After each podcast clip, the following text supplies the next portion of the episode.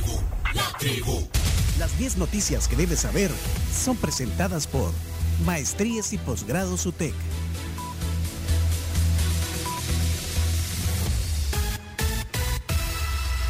Actualiza tus conocimientos y mejora tu perfil profesional. La UTEC pone a tu disposición los programas de formación continua. Si quieres saber cuáles son, escribiles directamente a su WhatsApp al 6420 4295 y también en su página web utec.edu.sb pleca maestrías. Las clases inician el 17 de septiembre. Bueno, vamos con las noticias. Eh, Chino quería hacer las noticias, los deportes todavía no, no, quiere hacerlos todavía. Sí, vos me dijiste que, yo podía elegir y esperemos un poco. Ok, esperamos un poco para los deportes. Entonces, eh, noticia número uno, Carms, adelante. Nuevo derrumbe en los chorros deja un fallecido este domingo. Cierran vía, pero se reabre con algunas restricciones.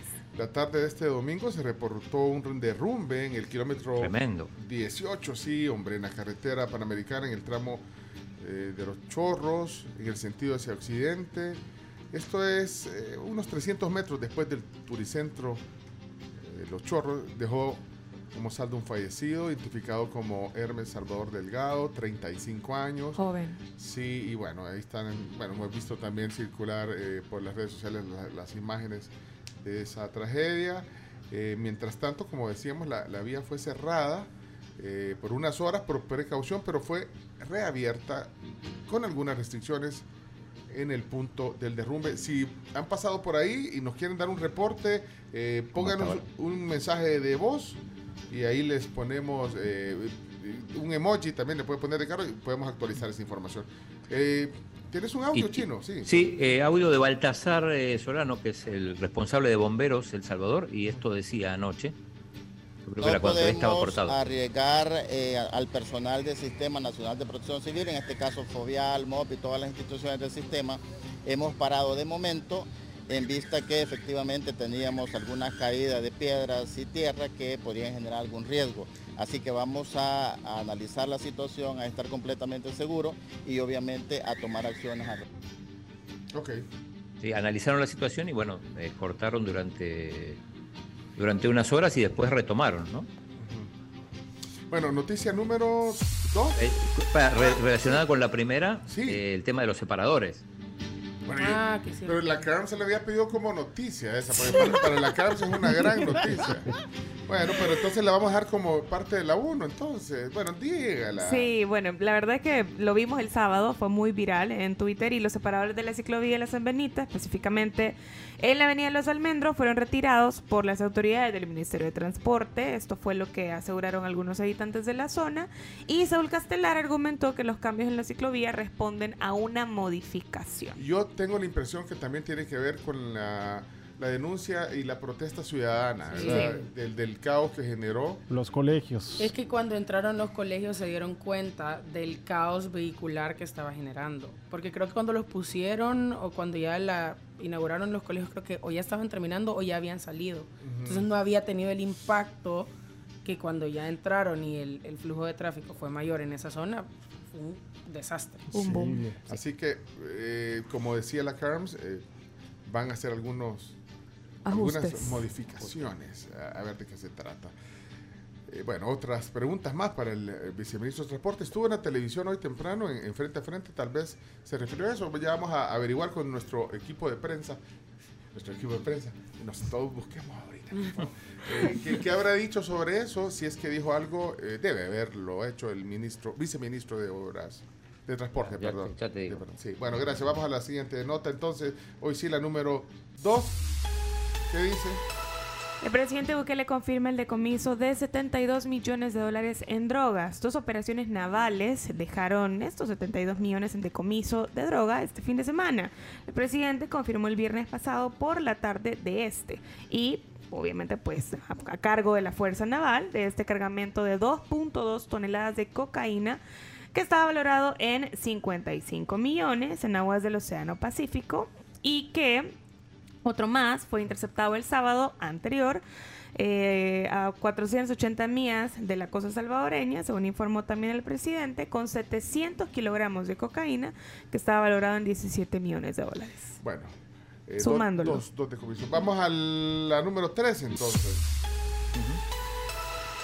Criptobanco busca transformar a El Salvador en Wall Street de Bitcoin. El cofundador y CEO de Bank to the Future, Simon Dixon, arribó por segunda vez a nuestro país este mes y sostuvo un encuentro con el presidente Bukele para ultimar detalles de los proyectos que prevé realizar en el país.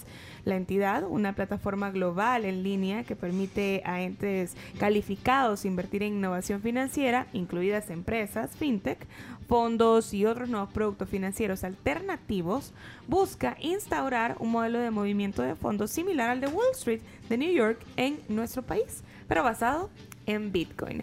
Ya la embajadora Milena Mayorga había mencionado esta inversión con hasta una apuesta en la economía salvadoreña de 6 mil millones en la criptomoneda. Eh, hablando de ah.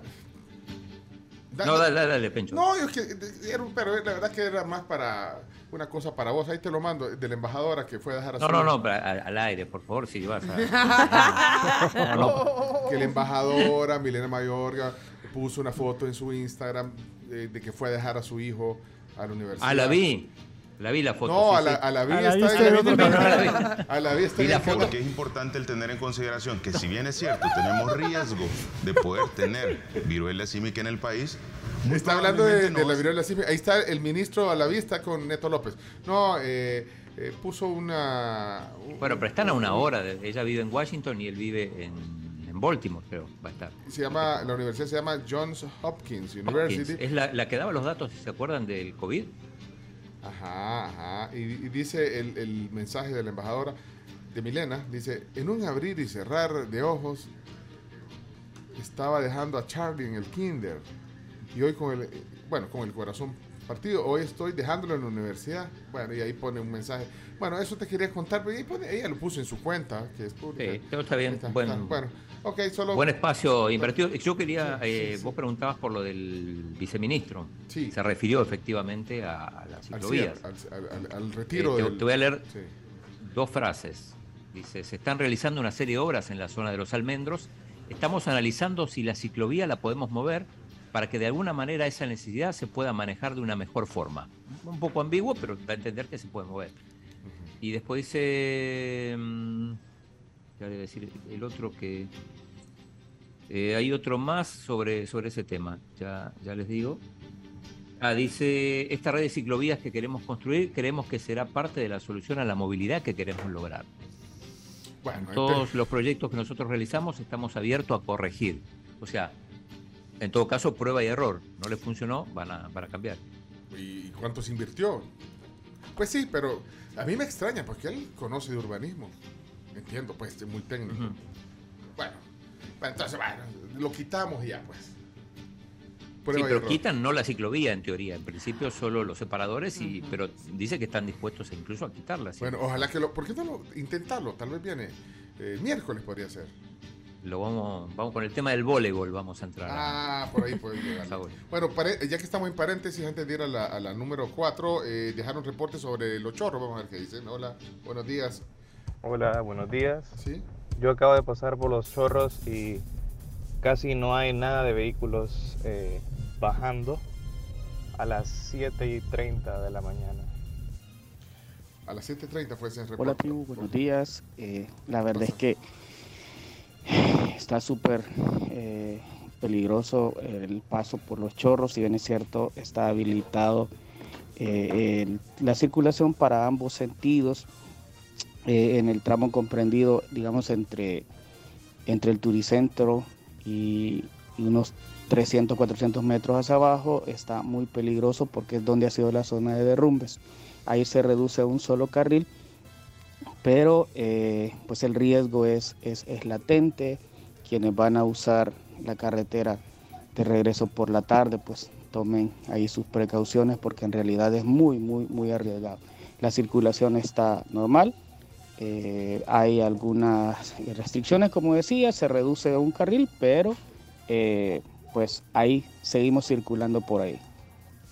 Bueno, entonces ahí está Willy. Eh, Willy, Salomón, nos deja también aquí. Salomón, por favor, sobre el tráfico que pedíamos. Hola, buenos días, ¿qué tal? ¿Cómo están, tribu? Miren, es terrible. Yo vengo del aeropuerto, ah, de dejar un pariente, dejar a mi hijo que iba de viaje y desde adelante, desde Santo Tomás hasta acá, el Boulevard Los Próceres es un caos, todo, todo es un caos. No puede ser. No se puede ni mover ni todo, no sé qué. ¿Será que siempre es los lunes así?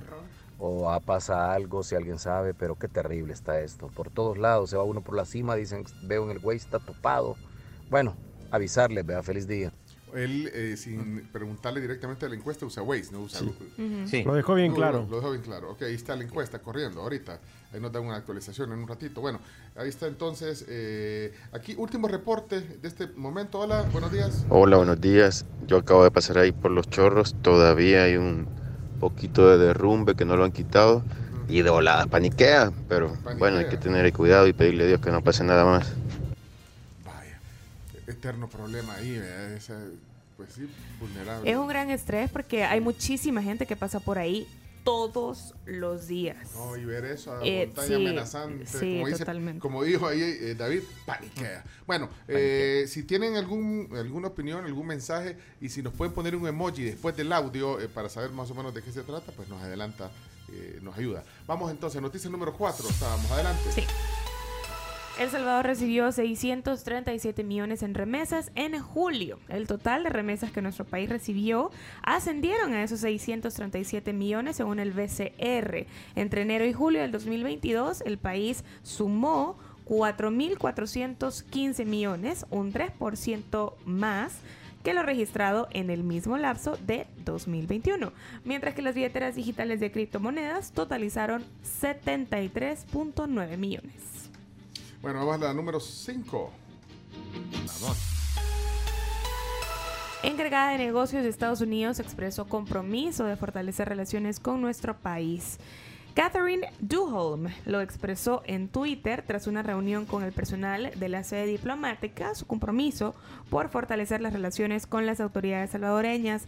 También en el marco de dicho compromiso se reunió la semana pasada con la canciller salvadoreña Alexandra Gil y felicitó al presidente Bukele por el decomiso de este millonario al hijo de droga este viernes anterior por la noche. Noticia número 6. Ministro de Defensa entrega 800 fusiles ARAD más para ir sustituyendo armamento obsoleto. Estos son de, Israel. ¿eh? De Israel, igual que el Waze, sí. Sí, eh, bueno, es una manera de ir sustituyendo armamento obsoleto, decía el, ministro. Sí, tenemos audio del ministro, si este, O sea que estos son los que sustituyen a los M16, estos fusiles de asalto. Es que, es que eh, entiendo que ya no hacen M16. ¿Y esos eran británicos? ¿Dónde? No, eh, estadounidenses. Ajá. Yo no sé si solo lo, hay refurbished, ¿cómo es? refurbished, No, pero ya no hacen, entonces yo creo que esto lo van a sustituir. Hay que buscar alternativas, sí. sí. Y Israel que, que bueno, tiene su, su, historia, su buena historia, digo, en, cuanto a armamentos.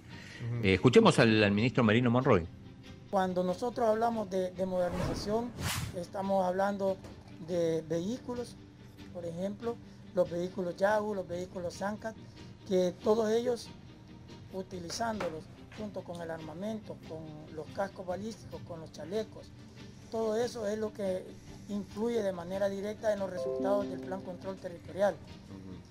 No solamente se trata de, este armamento, también hemos incorporado tecnología como los drones con capacidad infrarroja, también muy pronto entregaremos los vehículos aéreos no tripulados, que es primera vez en la historia de nuestro país también que se va a tener esta tecnología.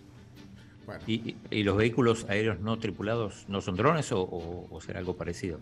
Yo creo que son drones o algo así. Bueno, vamos a las 7. Invítalo, sí. invítalo Número 7. Gobierno y China celebran cuarto aniversario de relaciones diplomáticas. Bueno, eh, en el evento del viernes eh, estaba el vicepresidente Félix Ulloa, el presidente de la Asamblea. Ernesto Castro, yo lo vi ahí. lo vi, lo vi por foto. Ah, fuiste. Ah, ah pues había ido. Como sos chino, dije chino, chino Martín. Ah, no me invitaron. ah, lo viste en la foto. Bueno, noticia número 8. Papa Francisco preocupado por detención de obispo en Nicaragua, lo expresó este domingo en su cuenta de Twitter. Dos días después de la detención del obispo de Matagalpa, Rolando Álvarez eh, criticó, bueno, bueno, más bien El monseñor fue crítico. sí, es que sí, crítico, así no tiene la tilde, ¿verdad? Crítico. Crítico. La tilde en, la, en ¿Cómo cambia? Fíjate, porque el Papa, no, el Papa eh, se mostró preocupado, pero el, el, obispo crítico con el presidente Daniel Ortega, que bueno, fue detenido. Eh, dijo el Papa así, sigo de cerca con preocupación y dolor la situación creada en Nicaragua que implica a personas e instituciones. Eh, a, propósito de eso, es que, bueno, eh, llegamos ayer, pero fuimos a misa a, la iglesia del Pilar en, la Recoleta y justamente el, sacerdote que, oficiaba la misa en un momento pidió por los sacerdotes de Nicaragua. Nos llamó la atención. Ah, bueno, pero aquí el arzobispo también pidió. Sí, también, sí, sí. El arzobispo de San Salvador, José Luis Escobar, le dijo, bueno, eh, pidió a la, a la iglesia unirse en oración para que se encuentre una solución por la vía del diálogo entre el gobierno de Nicaragua y la iglesia católica en ese país. Noticia número 9. Presidente mexicano pide castigo para señalados en caso de Ayotzinapa. Andrés Manuel López Obrador abogó este viernes por castigar a militares y funcionarios involucrados en la desaparición de 43 estudiantes en 2014 tras un informe oficial que señala la responsabilidad de agentes del Estado. Fue muy viral esto el fin de semana. Ok, y eh, finalmente la noticia número 10 tiene que ver con el mundo de la música. La revista Rolling Stones revela las 10 mejores canciones de la historia. Esto fue en 2004 que se publicó las 500 mejores canciones este de todos los tiempos. Esta es una como actualización. Esta es una actualización, mucho ha cambiado desde entonces, por lo que se tuvo que hacer un nuevo ranking y para la nueva selección, la publicación estadounidense convocó a más de 250 artistas, músicos y productores, así como críticos y periodistas de la industria musical. Después si quieren les ponemos las 10 canciones. Pero, pero en la 1, todos estos críticos y todo, pusieron esta canción de Aretha Franklin. De Aretha ¿eh? Franklin, sí, señor. Esta la pusieron en la 1. Pero la, la, la, conoce, la, la todos. Sí, pero, sí. pero, bueno, aquí la, la conocemos todos. Pero ¿qué dice la audiencia? Esta canción pero hay que ver los criterios. Ajá. Hay varios criterios. Sí, porque no hay ninguna canción, del, al menos en los últimos 17 años. O 20 años. Coldplay no aparece, Cami. 8, es que, bueno. No. No, pero. Hacer nuestro el universo, no. bueno, pero esta aparece en uno. Y solo para terminar y recapitular, no las podemos poner todas, pero en dos está Fight the Power de Public Enemy. ¿Cuál es? A ver, pon un poquito. No sé, eh, ponela, pero es que hay que ver los criterios que usaron para esta lista eh, todos estos expertos. Es que los expertos normalmente se ponen exquisitos o no. Sí. Esa es la, esa es. Y ahí están canciones eh, eh, de, los 60 s me permite la número 2 de, todos los tiempos. Sí. Está, indignado el chino. No, pero, bueno, hay, sorprendido. Hay una de Nirvana, eh, smells, Like Teen Spirit, es la quinta. Está What's Going On de Marvin Gaye, Strawberry Fields Forever de los Beatles, está Get Your Freak On de Missy Elliott. Dreams de Fleetwood Mac. Esa es la 9 y la 10 es Hey Ya de Outkast. Bueno, ahí, vamos a hacer un análisis Está un poco extraño esto. Está extraña la lista, así hay que, hay que, ver, hay que leer bien cuáles son los criterios. Más amañada que, los amaños. Es que, una cosa, es, que, es que una cosa es que uno, lo que ellos piensan que es lo mejor, pero las que son más populares, ese creo que es otro. Es que, eh, pues sí, el criterio es, a saber que, ¿me entendés? Depende del mood, de los, de los... ¿Cuántos eran los que... Los, ¿Cuántos eran? 250. No, pero al final solo cuatro decidieron. No sirven para nada, no sirven para nada, muchachos. Hay que echarlos a los cuatro, no sirven para nada. Vamos a la pausa. Un detalle rapidito de esta lista. Ah, el único latino que aparece al menos llega hasta el número 50. ¿Quién es? ¿Y es? Daddy Yankee con gasolina. No. no. Bueno, pero está... Pero órale. Pero para gasolina está entre las 50 mejores canciones de todos los tiempos. Sí, señor.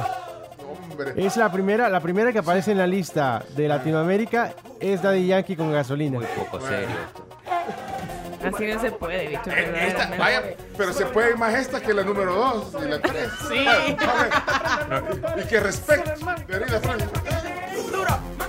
Bueno, hasta aquí las 10 noticias que hay que saber. Gracias. Eh, el podcast está disponible en un rato también en nuestra plataforma de podcast.